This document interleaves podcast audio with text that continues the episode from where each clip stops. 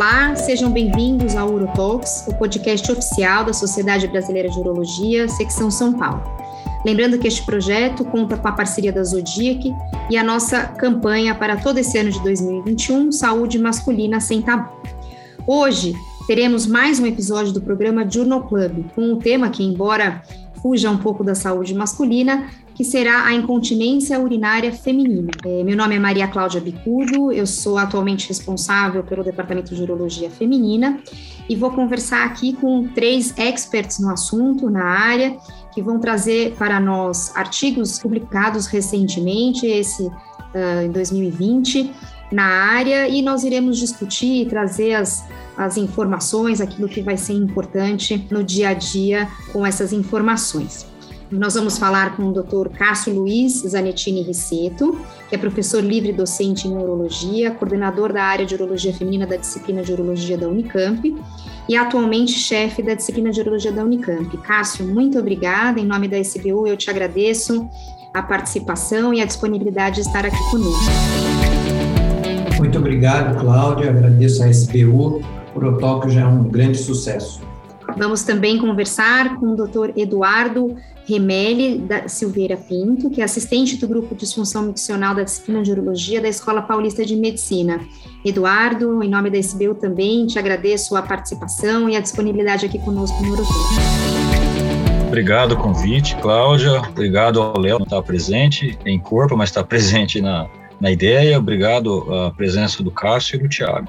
E por fim, para o doutor Tiago Souto Remeli, que é doutor em urologia pela Faculdade de Medicina da USP, médico assistente dos serviços de urologia do Hospital Israelita Albert Einstein, do Hospital Servidor Público Estadual de São Paulo. Tiago, muito obrigada pela sua participação e disponibilidade aqui conosco também. Obrigado a vocês, Claudinha. É um prazer estar aqui com o Eduardo e com o Cássio também. Queria agradecer e parabenizar também a SBU pelo projeto do Urotox, que, como já falado aqui, é um sucesso. Então, maravilha. Esse é, é um projeto do Journal Club que é um pouco diferente.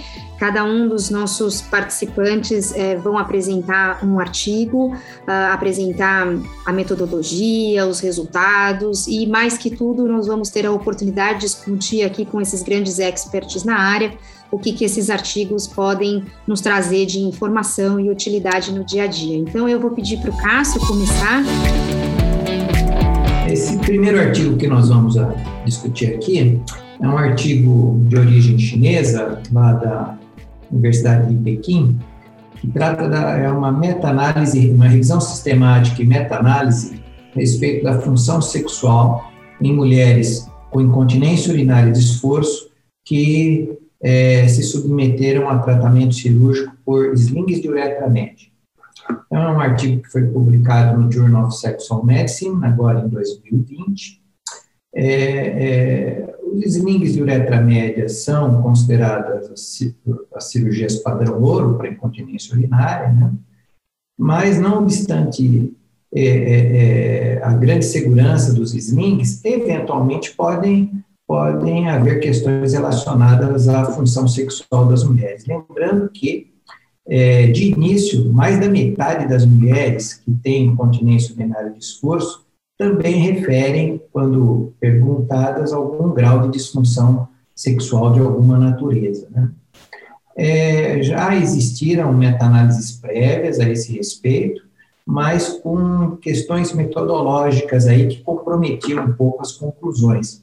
E a proposta desse grupo de autores foi realizar uma nova meta-análise a partir de uma nova revisão sistemática que incluísse somente estudos prospectivos, randomizados e não randomizados, de língua inglesa, mas o grande diferencial é que é, nos estudos deveria haver uma forma validada de avaliação da função sexual, e eles selecionaram dois questionários validados aí, o índice de função sexual feminina, né, o FSFI, né, Female Sexual Function Index, e o questionário sexual de prolapso de órgão pélvico e incontinência urinária, que nós vamos aqui abreviar como PISC-12, né, que tem 12 perguntas.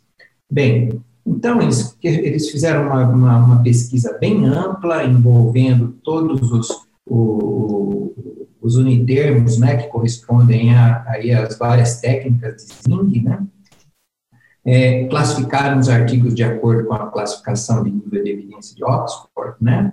E a qualidade foi classificada de acordo com o score de Jardar e a escala de Newcastle-Ottawa. Eles chegaram à conclusão, nessa meta-análise, que a qualidade dos estudos foi considerada razoavelmente alta a partir da análise desses scores. Né? Ao todo, eles selecionaram no final da, da peneira 22 estudos, sendo cinco é, estudos randomizados prospectivos e 17 eram cortes prospectivas. Né? É, três estudos utilizaram, então, o índice de função sexual feminina como questionário validado e nove estudos utilizaram o PISC-12 para avaliar a função sexual. Então, ao final da meta-análise, eles avaliaram 2.229 pacientes. Com relação às cirurgias que essas mulheres realizaram, metade delas, 53%, foram tratadas com sling transobturatório. Então, metade realizou sling transobturatório, guardem o número. 29% realizaram sling retropúbico, um terço, então, sling retropúbico. 9,7%, então quase 10%, realizaram slings de incisão única, os mini slings, de diversos fornecedores aqui descritos, tá? E houve ali 7,4% restantes que realizaram intervenções para incontinência urinária que não foram muito bem é, é, descritas quanto à sua natureza ali nos artigos, mas que eles incluíram também no, na, nos estudos. Né? Eles encontraram alguma heterogeneidade, principalmente com relação ao segmento e acompanhamento das pacientes no longo prazo, mas a análise que eles conseguiram fazer envolveu aí a aplicação desses questionários pelo menos aos seis meses e 12 meses. Em alguns estudos, eles conseguiram aplicar o questionário até dois anos, 24 meses após a intervenção. De maneira geral, os scores do PISC, né, do questionário de prolapso e incontinência, eles sofreram uma melhora de score muito significativa em relação ao pré-operatório, né, após seis meses, tá? É, resultados semelhantes foram encontrados após 12 meses e eles conseguiram encontrar esse questionário em alguns trabalhos aplicado após 24 meses da intervenção, onde eles conseguiram também uma diferença significativa em relação ao score pré-operatório. É, com relação ao FSFI, eles encontraram aí trabalhos que utilizaram FSFI seis meses e 12 meses após a intervenção e também a meta-análise foi encontrou um resultado de score significativamente melhor, né? É, tanto no segmento após seis meses quanto 12 meses. É, no caso do FSFI, é, foram avaliados também os subscores em separados. Então, os subscores do, do, do Female Sexual Function Index incluem desejo, excitação, orgasmo, lubrificação, satisfação e dor. E eles avaliaram é, esses subscores em separado e todos eles apresentaram uma melhora também significativa após seis meses e 12 meses em relação ao pré-operatório. Né? E em sete desses 21 estudos, é, eles encontraram informações a respeito da incontinência coital. Nós podemos discutir isso aqui depois, mas é um sintoma que incomoda muita mulher. Né? E, e, ao todo, esses sete estudos envolveram aí 887 pacientes, onde foi questionado a ela sobre a incontinência coital, e a meta-análise destacou uma redução significativa na incontinência coital, da ordem de seis vezes para menos após a realização de um sling. Então, o sling influenciou bem de forma muito importante aí esse sintoma. E eles terminam concluindo que a, a função sexual da mulher, de maneira geral, ela é muito beneficiada com a realização do tratamento cirúrgico da incontinência urinária de esforço por meio dos slings de uretramente. Legal, Cássio. Eu tenho um certo viés nesse artigo, eu devo dizer, porque eu, o meu doutorado foi sobre uma meta-análise de avaliação função sexual, até faz parte aí das das referências desse artigo. E eu fiquei curiosa para ver se houve alguma alguma diferença dentro daquilo que eu havia pesquisado, né? Porque o meu trabalho foi em 2016 e aí já passaram algum tempo e a gente de fato não tinha muita muita resposta. E eu percebo que não mudou muito aquilo que eu já havia concluído diante da, do estudo, de que o impacto na função sexual, o que parece ser o mais significativo de fato, é realmente essa redução na incontinência coital, porque a paciente que que tem a incontinência durante a relação sexual, é uma paciente que já estava muito incomodada com isso, e o fato dela melhorar é, nesse sentido já é o que demonstra essa melhora nos questionários é, de função sexual. Lembrando que o PISQ-12, ele é um questionário que pergunta diretamente isso, né? Então, ele tem uma pergunta direcionada com relação à incontinência associada à função sexual, e talvez essa seja uma resposta importante. O que não ficou muito claro é, na sua, o que não ficou muito claro, Cássio, só para eu te perguntar, eles interpretaram de que isso foi é, melhorou de uma maneira global, não não um, um, tipo de sling favorecendo outro tipo de sling. E essa foi uma informação diferente do que eu obtive na minha, na minha avaliação. Só para eu tirar essa dúvida aqui com você. É, na verdade, sim.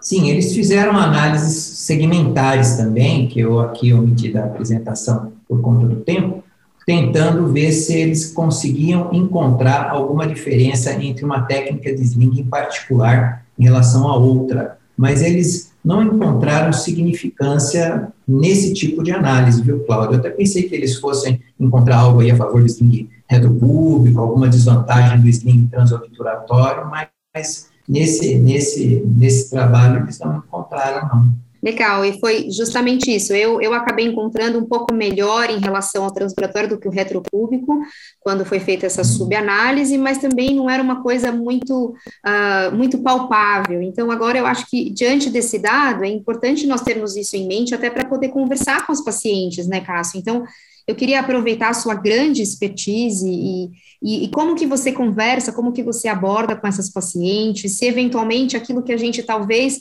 supõe em relação ao transobturatório mude a sua conduta na hora de escolher uh, o tipo de cirurgia que vai ser realizada, como que você conversa isso com as suas pacientes, conta para nós um pouco da sua experiência, trazendo aqui mais para a realidade essa, essa coisa que é tão científica, né, a meta-análise nós nos baseamos em dados e mas existe bem a questão é, do dia a dia que, mesmo. É, eu acho que a primeira coisa para o urologista é realmente incluir o questionário sexual aí, sumário, né, na sua anamnese, porque isso às vezes passa despercebido e é muito relevante para a mulher, né?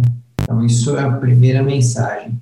Segunda mensagem, é, com relação aí ao foco na função sexual, que eu procuro sempre observar, são questões anatômicas locais. A paciente que tem um sulco muito pronunciado ali no fórnice anterior da vagina, né, a escolha de um sling transobturatório pode fazer com que essa a tela fique mais próxima da superfície vaginal e seja perceptível aí no pós-operatório durante a relação sexual e isso gere dor. Então, eu tenho esse cuidado sempre de examinar bastante cuidado ali as laterais da uretra, e no caso de haver uma anatomia que eu não considero favorável, optar pelo sling retropúblico, né? O sling trans, embora os autores não tenham conseguido essa, essa, essa distinção, existem alguns relatos de que o sling transobturatório poderia ter algum impacto na sensibilidade ali da parede vaginal, por conta da inervação próxima que existe ali, mas é, eu acho que entrar nesse detalhe com a paciente no pós-operatório só confunde a cabeça dela, né? Acho que a gente tem que examinar bem e, e para escolher qual a melhor cirurgia. Perfeito. Tiago, você faz alguma coisa diferente? Se a paciente te fala que é sexualmente ativa e ela demonstra, porque às vezes o questionário, embora ele seja bastante, é, ele traga dados mais objetivos para que a gente possa até seguir os pacientes, na rotina do dia a dia, saindo do ambiente de pesquisa, muitas vezes a gente não utiliza, né? E acaba ficando nessa conversa que a paciente relata, eu particularmente sempre pergunto se a paciente tem incontinência associada à relação, mas se ela traz essa preocupação, você conversa de alguma forma diferente, é, você, qual, qual, qual é a sua opinião em relação a isso? é, sem dúvida é uma coisa que preocupa a gente também, porque é uma coisa que traz muito impacto na qualidade de vida tanto da paciente quanto do, do, do casal como um todo, né?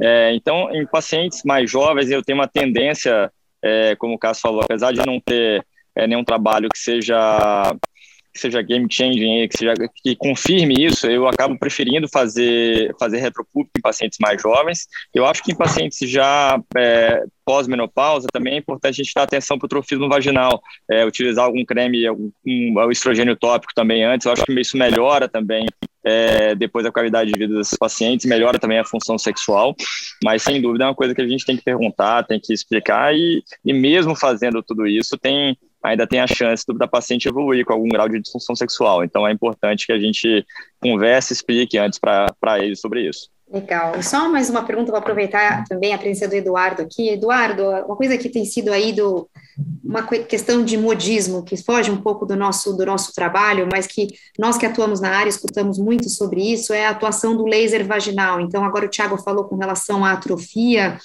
é, que também acaba sendo uma coisa que até um viés, né, né, quando nós vamos avaliar a função sexual nessas pacientes pós-menopausa. Então, duas perguntas. Você normalmente usa o hormônio no pré-operatório quando possível? E se você acha que o laser de facto possa, pode atuar sobre essa questão da atrofia, valeria a pena tentar no sentido de, de pré-operatório? E eu não vou te lançar uma pergunta polêmica de impacto sobre a incontinência, porque a gente já sabe que não temos muitas respostas palpáveis sobre isso, mas que, que você acha a respeito do laser nesse, nesse cenário aí de incontinência na mulher, especialmente na mulher na menopausa? Ora, Cláudia, apesar de haver até uma meta-análise a respeito de laser vaginal em incontinência urinária, é, eu não uso pessoalmente e dos colegas que eu é, me relaciono profissionalmente, eu não vejo ninguém utilizando. É claro que, do ponto de vista ético, com uma mulher com incontinência urinária muito jovem, apresentando um quadro refratário à primeira linha de tratamento, que você decida é, oferecer um tratamento cirúrgico, é, com esse receio, inclusive, de complicação, de que a literatura descarta, com esse receio de complicação de prejuízo de vida sexual, eu não vejo como uma mal oferta, não. Sabendo que essa paciente vai retornar depois, mais confiante, além de ter falhado a primeira linha, ela tentou laser vaginal, eu acho que ela nos retorna depois com mais confiança para definitivamente fazer o tratamento cirúrgico. Então, vou, só para que a gente é, finalize a discussão sobre esse tema, Cássio, você tem algo a acrescentar com relação a isso, a atrofia, o uso de laser, para que a gente possa passar para o próximo então, artigo? É, a, é, a questão do laser, nós, é, é, é a Escola Paulista de Medicina publicou agora um, um estudo com comparativo de laser, radiofrequência, né? Ou, a radiofrequência, que é uma outra fonte de energia, nesse, nesse universo aí de pacientes com incontinência e, a, e atrofia vaginal. O resultado para atrofia é bom, para incontinência é bem questionável. Então, mesmo sendo um,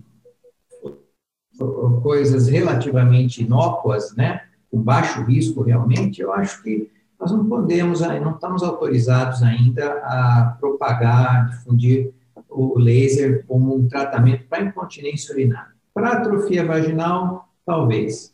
Legal, eu também, quando as pacientes me questionam sobre isso, é exatamente essa informação que eu falo. Então, o tratamento padrão para atrofia, acho que ainda é o hormônio. Se ela tem alguma contraindicação ao uso do hormônio, é uma alternativa que parece ser, é, que parece trazer benefício, mas que para outras, outras coisas como incontinência, infecção urinária de repetição, nós ainda não temos dados suficientes para indicar como uma forma de terapia e nem sequer compõe guidelines. Então, acho que essa é uma é um consenso aí entre nós por tudo que vocês falaram. Então, vamos seguir adiante, Eduardo, pedir para você contar um pouco para nós do seu artigo para que a gente possa seguir a discussão. Bom, eu vou apresentar um artigo numa meta-análise chamado Os Benefícios da Fisioterapia na, no tratamento de incontinência urinária em atletas de alta performance. Né? É uma meta-análise é, realizada pela equipe de urologia da Universidade de Salamanca, na Espanha. Foi publicada em setembro de 2020 no Journal of Clinical Medicine. Né? E, curiosamente, é, é uma meta-análise baseada apenas em estudos caso-controle. Né? E eu fiz um levantamento na, na Cochrane curiosamente, especificamente quando a gente joga o termo urologia, aparecem 185 revisões da Cochrane em assuntos sobre urologia. Então, só para vocês terem uma ideia, 25 é, revisões são exclusivas sobre incontinência urinária em mulher. Tá? Existem outras quatro revisões específicas em incontinência em adulto, não especifica se é homem ou mulher, três revisões em incontinência masculina pós-prostatectomia radical, e mais algumas sobre, inclusive, é, pacientes neurogênicos. Então, só para comparar, são, comparando com câncer de próstata e HPV, é, existem 23 meta-análises é, sobre câncer de próstata na Cochrane, e só de incontinência urinária feminina, 25. Então, olha que interessante. Então, essa é uma meta-análise é, baseada em estudos caso-controle, talvez por isso não tenha sido publicada na Cochrane, aceita. Ela faz o background de que a incontinência urinária de esforço é um, um binômio da relação de pressão abdominal versus resistência uretral, e que, teoricamente, atletas de alta performance geram alta pressão abdominal e não têm é, capacidade de gerar resistência uretral, gerando incontinência de esforço. A, a, grande curiosidade e a aplicação prática desse, dessa intenção de, desse trabalho, da nossa prática, é que nós vemos no consultório pacientes é, nessa faixa etária, não necessariamente atletas de, de ponta ou de alta performance, mas atletas, pacientes jovens que fazem crossfit, academia, que seja. Então, o objetivo é, específico definido pelo autor é identificar evidências científicas de que incontinência urinária de esforço em atletas de alta performance está ou não relacionado com disfunção de assoalho pélvico, isso é um tema paralelo, e o principal objetivo da meta-análise é avaliar se o primeira, a primeira linha de tratamento para incontinência de esforço, que é a, a reabilitação de assoalho pélvico, na forma de fisioterapia, ela corrige a incontinência urinária de esforço em atletas é, de alta performance, de, obviamente, de idade mais precoce. Foi um, uma revisão de casos controles de 94 até 2019, foram 29 artigos iniciais com revisão apenas no PubMed e na, no Google Scholar, eles não usaram revisão na Cochrane. É, um estudo com 7.118 pacientes iniciais, e desses é, 29 estudos sobraram 18. Tá? É, uma das curiosidades que a gente tenta aplicar no nosso dia a dia é, é que foi consultado um especialista em medicina esportiva, que é também um, um, colega lá da Universidade de Salamanca, que ele publica bastante artigos em várias revistas europeias, especificamente sobre medicina esportiva. E ele fez uma graduação de é, esportes de baixo, médio e alto impacto sobre o assoalho pélvico, e então ele associando impacto no assoalho pélvico, secundariamente com incontinência urinária. Isso eu achei muito curioso, né? E ele considerou, por exemplo, esportes de baixo impacto, golfe, natação e corrida, que é, aqui na, na, nossa prática de consultório, a gente recebe praticamente boa parte das mulheres jovens que correm, né? E uma outra parte que praticam crossfit. Né? Ele classificou como grau 2, ou seja, moderado impacto no assoalho pélvico, esqui, na, na Europa é muito comum, né? É hockey, né, beisebol e badminton, e esportes de alto impacto no assoalho pélvico, como ginásticas artísticas, ginásticas aeróbicas, judô, futebol, basquete e vôlei. Né? É, foi feita uma análise multivariada, ele dividiu todas as pacientes jovens, né, aí entre 19 e 28 anos no máximo, né? e ele fez uma análise multivariada com vários aspectos, né? Então, de resultado, então, nesse escopo para avaliar impacto de assoalho pélvico, né, ele mostrou que a idade é baixa desses pacientes, né? É, o número de indivíduos em cada estudo, na média, era por volta de 300, né? A maioria desses estudos, caso controle. É, outro aspecto interessante, né? Que é a prevalência de incontinência urinária de esforço, e não incontinência mista ou incontinência de urgência, em mulheres jovens que praticam atividade física, gira em torno de 50% dessas pacientes muito interessante. É, na discussão é, da meta-análise especificamente com relação ao benefício do tratamento da incontinência urinária de esforço, o que, que ele reparou? Que é a meta-análise em si, né? que a, o benefício, né, comparando com mulheres da mesma idade que não são atletas e que apresentam incontinência urinária de esforço. Ou seja, o benefício da, da fisioterapia, do pelvic muscle floor training, ele ocorre em ambos os grupos, tanto no intervenção quanto no grupo controle. Mas ele é muito mais importante nas mulheres atletas, né? e não faz diferença se é de baixo, médio ou alto impacto. Tá? Esse eu achei um, um principal é, é, aspecto de vantagem nessa meta-análise. Né? Outra coisa que eu achei curiosa foi o seguinte: mulheres hoje que foram atletas entrevistadas, que tinham incontinência urinária de esforço quando jovens, quando atingem uma idade um pouco mais avançada e, e cessam a atividade física, a incontinência nessas pacientes, em boa parte, desaparece. Ou seja, praticar esporte numa atividade mais precoce e gerar incontinência de esforço não significa que essa paciente vai apresentar incontinência de esforço no futuro. Ou seja, não é um fator preditor da incontinência. É, outra coisa interessante, eu achei é, bastante curioso, né? ele joga nas conclusões um conceito que eu não conhecia, que é o eating disorder, né? que é praticamente o que a gente vê no dia a dia, que o paciente comer demais e induzir vômito, então o paciente fazer jejum intermitente, que é muito comum hoje em dia, é, isso é considerado um fator associado, né? Mas ele não relaciona se existe aumento ou diminuição de peso, né? E o que eu achei curioso, ele usa como referência um artigo de uma revista de ultrassom ginecológico da década de 90.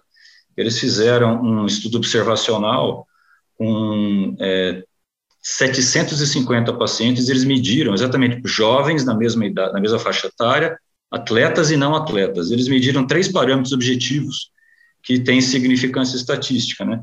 que é a espessura do músculo pulbo retal, como elevador do ânus. E, curiosamente, ele é maior nas mulheres que são atletas, obviamente porque fazem mais atividade física, mas elas têm mais incontinência de esforço.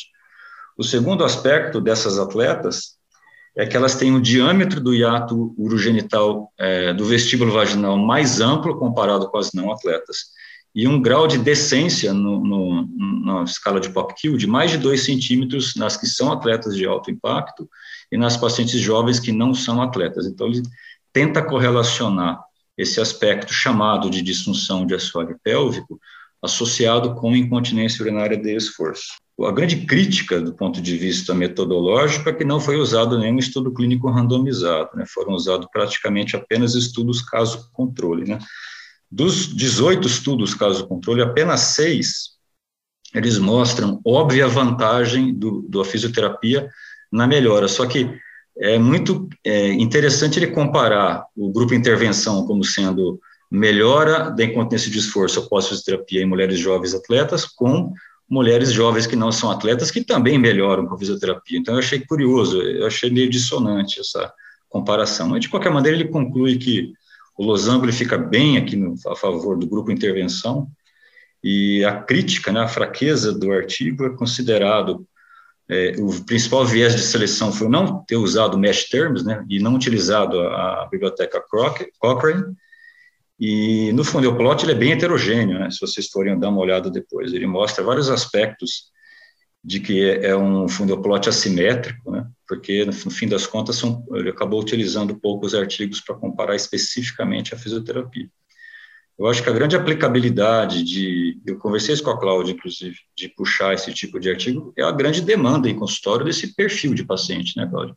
Eu não sei se você, Cássio, você, Tiago, por, é, recebem bastante pacientes jovens. Né? Eu, particularmente, recebo muito. Né? Por fazer urodinâmica em hospital privado e por atender consultório e por participar de assessoria esportiva, eu recebo muita paciente jovem. E a gente tem, obviamente, o receio de partir para um tratamento é, cirúrgico de cara. Né? Muitos colegas, a gente sabe que pula a primeira linha de tratamento, né? Nós que vivemos em, em ambiente acadêmico, a gente não, não evita, a gente faz, oferta fisioterapia, reabilitação de assoalho pélvico. Nós sabemos que tanto é, ensaios clínicos intention to treat ou per protocol, esses pacientes têm uma melhora, eles aderem, quando melhoram, eles aderem a, a, ao nosso é, consultório, quando falham, elas vêm para tratar a segunda linha, é, confiando no, no, no, urologista, e esse foi um dos motivos que eu quis é, apresentar. A Cláudia, inclusive, tinha mostrado muito similar, né, Cláudia? E eu, eu achei muito interessante esse, a aplicação prática desse artigo. Sem dúvida, Eduardo. Obrigada pela sua explanação. Assim, eu, eu acho que até num ano olímpico as pessoas ficam mais sugestionadas Sim. a praticar atividade esportiva e com toda essa questão do Covid e, e prática de esporte ao ar livre, a corrida tem sido uma, uma podemos dizer até uma febre, assim, muitas mulheres têm é, partido para esse tipo de atividade e nós somos questionadas mesmo o tempo todo, né? Então eu achei muito interessante é, trazer esse assunto para discussão, até no sentido de orientação, como que nós podemos conduzir as pacientes. Eu, particularmente, sou bastante fã da fisioterapia, como você colocou, os próprios guidelines colocam aí é, como primeira linha de conduta, e, e, eu entendo que o ganho na própria percepção que a fisioterapia traz é um ganho muito, muito significativo, independente da resposta ou não, porque não, não são exercícios naturais, a, a pessoa não está habituada né, a, a, fortalecer essa musculatura. Eu até penso que talvez o ganho mais significativo nessas atletas se deva, talvez, a uma consciência corporal, a uma disciplina ao exercício, talvez seja uma hipótese aí do que a meta-análise encontrou. Mas o que, que vocês fazem na, na prática clínica quando tem essa pergunta, Cássio, eventualmente relacionada esporte, à atividade física? Porque eu, às vezes, recebo paciente jovem que fala assim, doutora, eu não perco, mas eu adoro aula de jump, e só quando eu faço essa aula eu perco urina. Eu tenho vontade de falar troca de atividade, mas a gente não pode fazer isso, né? Então, como que nós podemos é, orientar essas pacientes? Eu acredito que a fisioterapia é um bom caminho, mas o que mais que vocês usam e que podemos deixar aqui de, de conselho para outros urologistas que nos ouvem também, para poder utilizar na prática e usar os dados desse trabalho? Cássio. Bom, é, é eu já é, tem algumas situações que são interessantes. O jump é muito conhecido. Eu já tive uma paciente, por exemplo, que só perdia a urina pulando corda, e ela era fanática por pular corda e quis continuar pulando corda, e acabou, no fim das contas, operando. É, o crossfit, que a gente vê atualmente, é, um, é uma prática esportiva que eu acho que ela favorece muita sobrecarga também. E, e, então, quando a paciente vem com esse tipo de questionamento, eu procuro entrar dentro da atividade que ela faz e tentar identificar aí quais são os exercícios que realmente estão determinando a perda de urina. E o segundo ponto é tentar ensiná-la Aí acho que a gente é mais educador do que outra coisa, ensinar como é que é o assoalho pélvico, como é que é a função dos músculos e coisa e tal, porque ela pode gostar de exercício, mas às vezes ela está arrumando um problema para a sua terceira idade também, com algumas práticas aí, né? Então, acho que a gente tem que ser mais educador do que intervencionista. Agora, o segundo passo é realmente ter uma fisioterapeuta parceira, que tenha uma boa formação, porque a primeira abordagem é fisioterapêutica, sem dúvida nenhuma.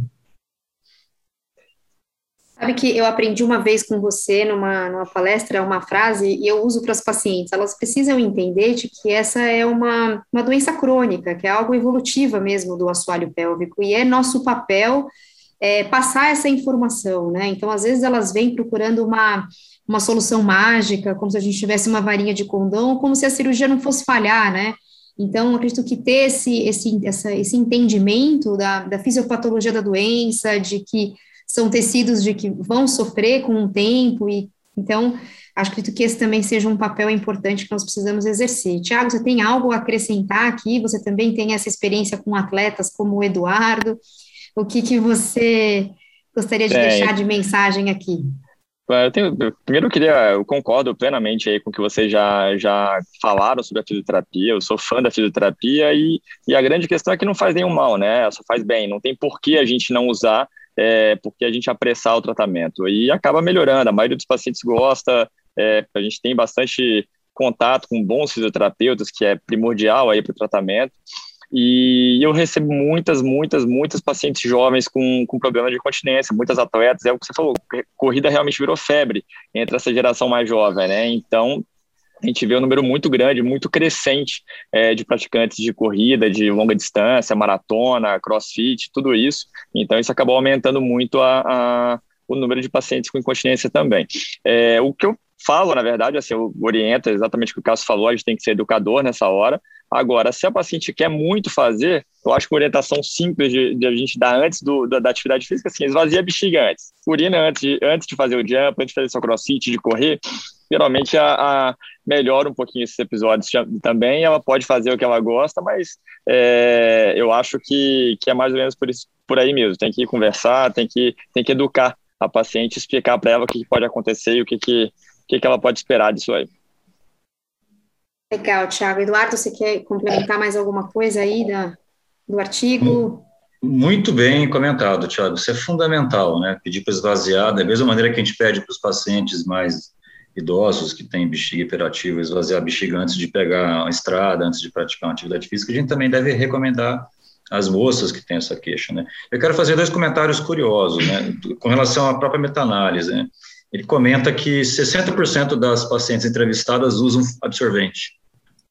Olha que interessante, a gente não costuma perguntar isso para mulher jovem, né?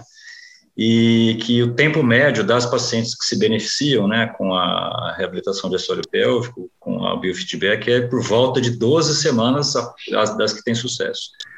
Então, é, é reiterando o que a Cláudia e o Cássio comentaram, é uma condição crônica, você faz uma é, musculação de um músculo estriado, nervado pelo pudendo, ele tem um benefício funcional, e se não continuar a fazer a musculação, ele vai perder a função logo depois.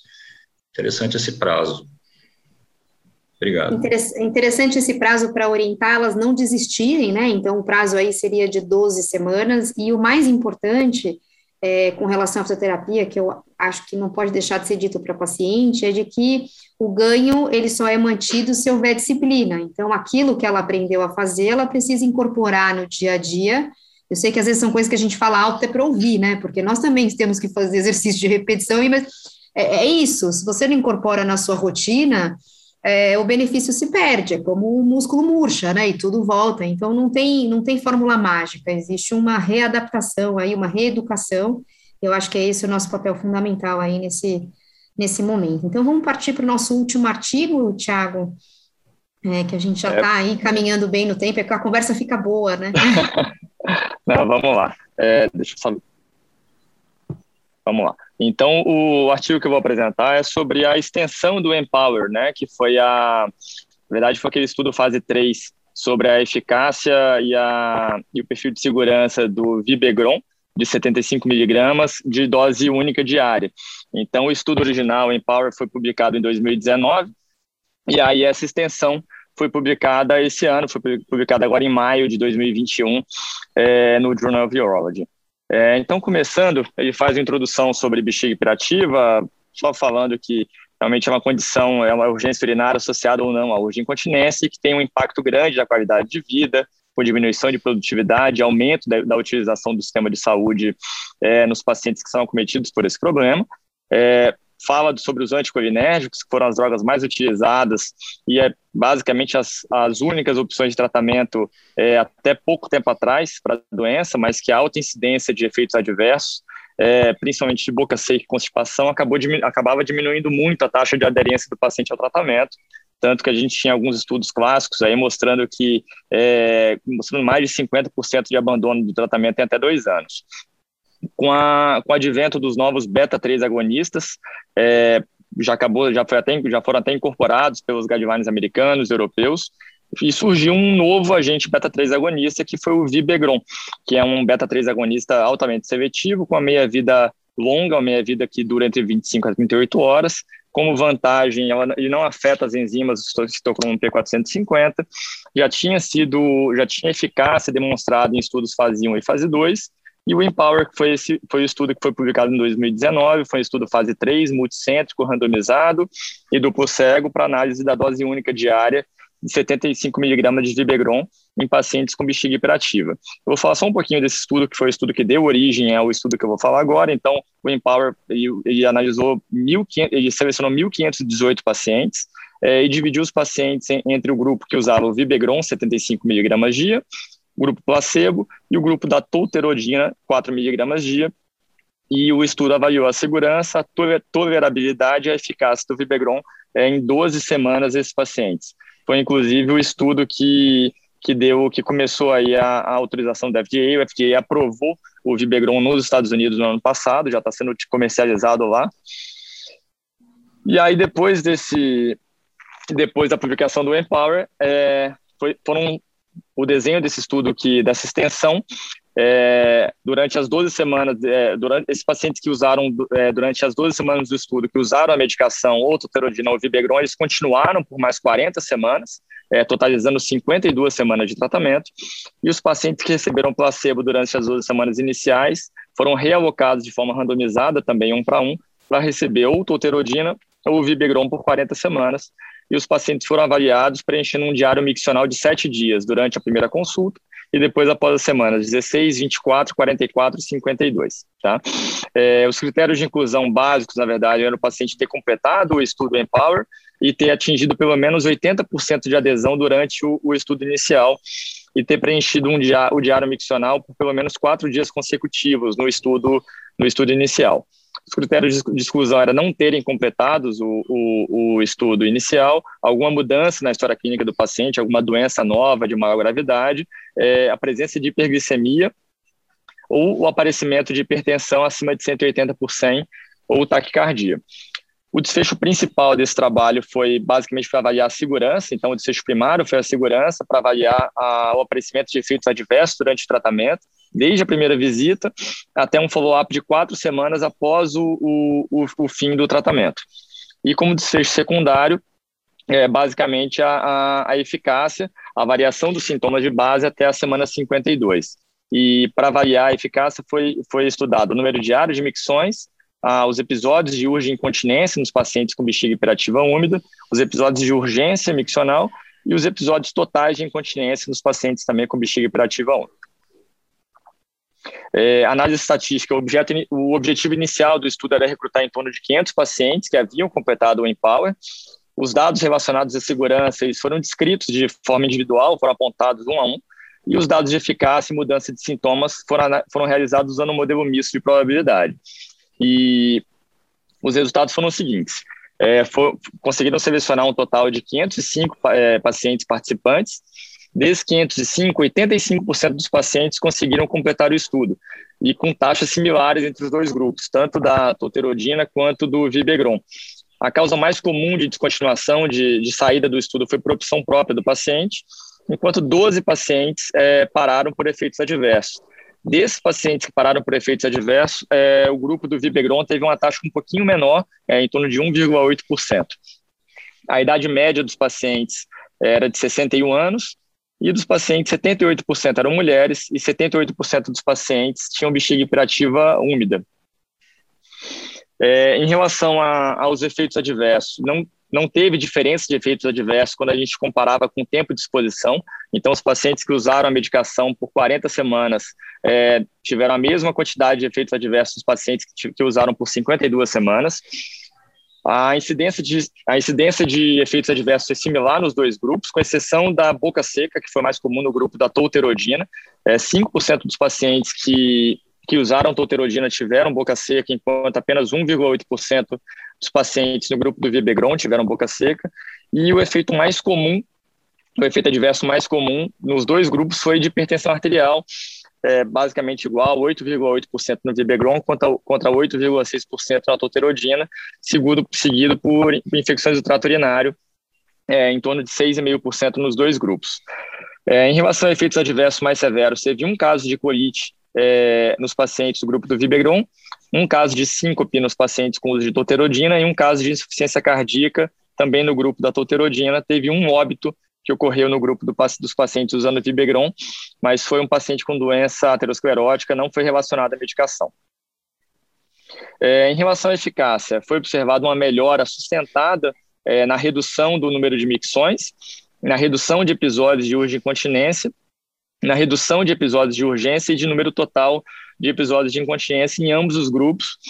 É, esses resultados foram sustentados na 40, nas 40 semanas seguintes a, a, ao estudo inicial do Empower. E o grupo de, do Vibegron, depois, de uma, depois da análise pós-OC, teve uma redução maior dos episódios de urgência incontinência e do número total de episódios de incontinência em comparação com a tolterodina, é, em torno de do, 2,4, uma redução de 2,4 de número total de episódios contra, contra 2 em relação à tolterodina. E um dado interessante é que 71% dos pacientes tiveram uma redução de pelo menos 50% dos episódios de incontinência usando o Vivegron e 40% dos pacientes ficaram totalmente secos. Essa análise foi feita utilizando o diário miccional de 7 dias. Em relação à redução dos episódios de urgência miccional, é, o resultado foi, foi exatamente igual nos dois grupos, em torno de 50% de redução nos episódios de urgência.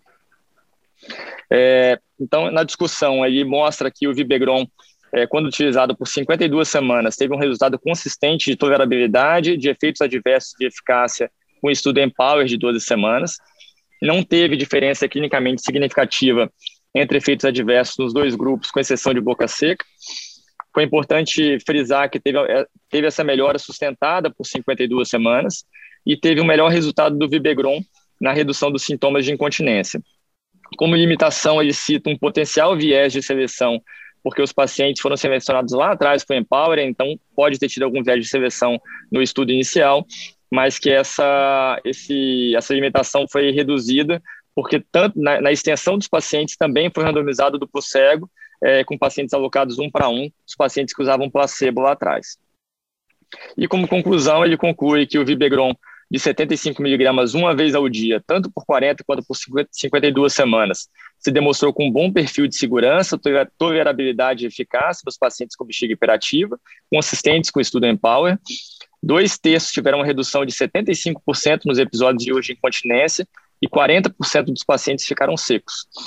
E os pacientes tratados com Vibegron tiveram uma redução maior nos episódios de urgência incontinência e de incontinência quando comparados com a tolterodina, e essa droga se apresenta como uma, mais uma opção promissora no tratamento da bexiga hiperativa.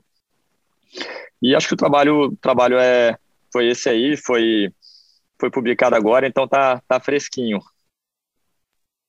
Legal, Tiago. É importante nós trazermos trabalho, assim, por mais que o medicamento não esteja disponível no Brasil, é, é sempre uma ideia, é importante nós termos ideia do que está sendo discutido e do que eventualmente vai começar é, aparecer como mais uma alternativa. Eu acho só importante a gente frisar aqui, porque o nosso público é heterogêneo, né? Nós saímos um pouco da discussão da continência urinária de esforço e passamos à bexiga hiperativa, então lembrando que é uma síndrome clínica e nas mulheres a incontinência, né, a, como você bem disse aí, associada à urgência, ela é mais importante e significativa. E do ponto de vista de tratamento, a fisioterapia ela é dividida em linhas de tratamento, a fisioterapia entra na primeira linha e o tratamento medicamentoso compõe a segunda linha de tratamento, onde pelos guidelines nós temos hoje os anticolinérgicos e uh, os beta-agonistas, como agora você acabou de apresentar mais uma opção é, que vem sendo discutida, né? Então, nós podemos utilizar, e é isso que eu gostaria de perguntar para vocês. Eu acredito que o estudo levanta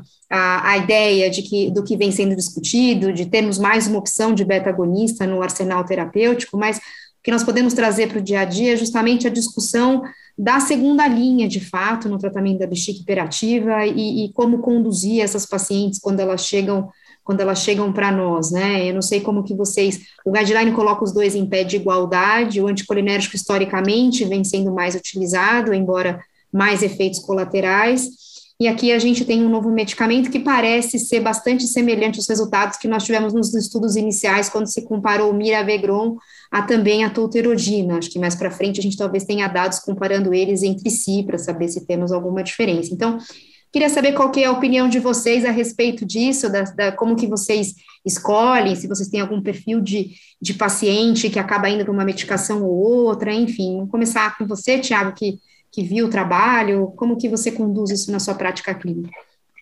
É, Claudinha, é, o, que a gente, o que eu tenho feito nos últimos anos, desde que a mirabegrona ficou disponível aqui no Brasil, é, eu tenho dado uma preferência para a mirabegrona, principalmente nos pacientes mais idosos, tá? Então, a gente evita de usar antimuscarínico é, nos pacientes mais frágeis, mais idosos, é, e nesse paciente eu começo direto com a mirabegrona, nem faço, não faço uso de nenhum antimuscarínico. Nas para mulheres, principalmente mulheres mais jovens, eu começo geralmente começo depois da fisioterapia e da, da parte comportamental, é, na medicação começo com a dose mais baixa de fenacina na maioria das vezes, mas se tem, se ela não tolera bem, se tem qualquer tipo de coisa, eu já troco é, para mirabegrona. É, nos pacientes que têm um, tem uma boa aceitação ao antimuscarínico, mas que, que, que não tem tantos efeitos colaterais, mas que não melhora, em alguns casos a gente acaba associando também é, para ter uma, um, uma medicação combinada, um trabalho combinado aí para tentar melhorar isso aí. Cássio, você faz da mesma forma, os pacientes idosos, acaba ter, acabou sendo uma tendência, né, atual frente a esses efeitos potenciais aí da, do anticolinérgico no sistema nervoso central, embora seja um pouco diferente de uma classe para outra, mas acabou ficando uma, uma tendência, assim, você, da mesma forma que o Tiago conduz Sim, assim? Sim, cada vez mais a gente tem receio aí do uso de anticolinérgicos em pacientes idosos que já usam outras drogas, que têm ação anticolinérgica indireta também, que podem se somar. Eu acho que é um senso comum essa tendência, né? É, lembrar também que, além da, da, dessa questão aí de, dos idosos, dos riscos demenciais, existe a questão da constipação também, que às vezes é um óbice para você iniciar com um antimuscarínico, e aí o beta-3 agonista ajuda bem. Mas acho que existe um senso comum aí, todo mundo deve fazer parecido. Eduardo, mais algum comentário que é, você acha concordo, importante a gente deixar? Concordo plenamente. É, eu quero até deixar um pouco mais didático as palavras do Tiago, eu concordo plenamente. Eu inicio no paciente jovem um anticolinérgico, eu, eu gosto muito da soldocinacina e do retemic D, de liberação prolongada. No paciente idoso, eu passo direto o agonista beta-3 adrenérgico, apesar de que já faz mais de um ano que a Axê está para lançar o Trospin aqui no Brasil que é o único, o único anticolinérgico que não atravessa a barreira hematocefálica e não tem relação de perda cognitiva em idoso. Né? No paciente jovem, repito, uso anticolinérgico, como, até com a primeira linha da, da segunda linha, se falhar, eu uso o beta-3, e no idoso a gente vai direto. Eu queria perguntar para vocês também, Cássio, você costuma entrar direto com, independente da idade, com beta-3 adrenérgico, Tiago também? Eu, eu, eu Ultimamente eu tenho usado essa alternativa sim, viu? Particularmente quando o paciente tem um bom poder aquisitivo, que eu acho que é o principal limitante, né? E na minha prática, infelizmente, eu recebo pacientes que, na grande maioria, já usaram algum remédio, ou às vezes dois.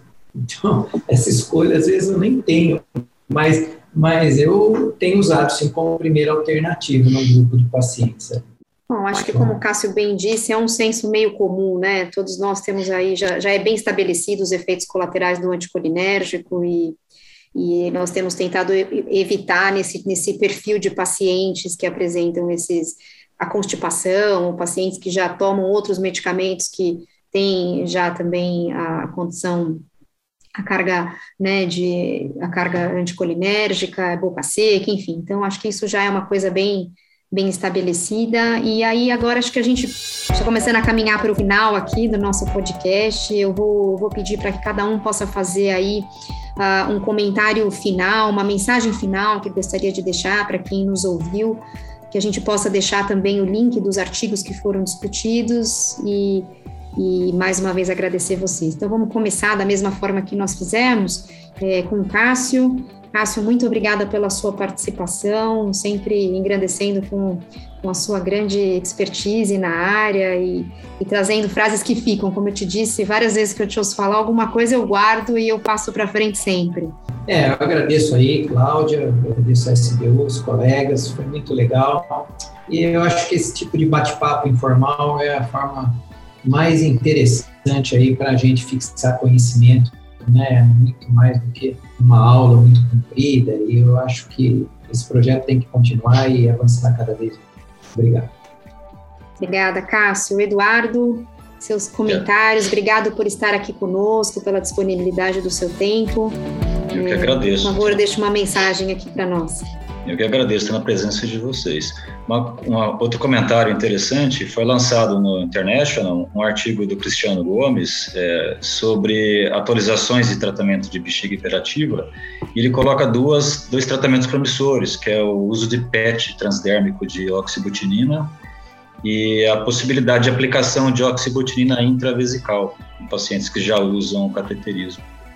Bem lembrado, Eduardo, são coisas que estão sendo discutidas, né? Inclusive até do, do próprio Botox em, em, gel. Então, tem algumas coisas novas aí em bexiga hiperativa que nós ainda vamos ter a oportunidade de ver e, sem dúvida, oferecer para o paciente mais outras opções, né?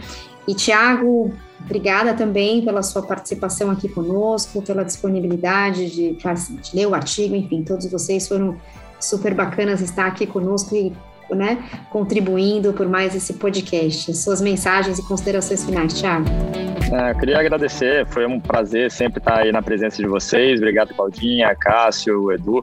É, bom, acho que é isso. A, a discussão foi, foi bem enriquecedora. Eu acho que é um problema muito, muito prevalente que só, só tem aumentado, aumentado a incidência. Então, quanto mais armamentário a gente tiver para lidar com para ajudar nossos pacientes a lidarem com esse tipo de problema, melhor vai ser para todo mundo e principalmente para disseminar isso aí entre urologistas que não trabalham tanto com disfunção miccional também. Então é sempre um prazer estar aqui.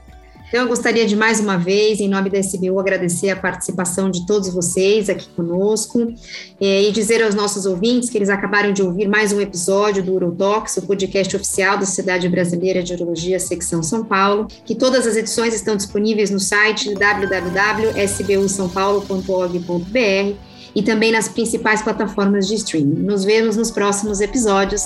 Até lá!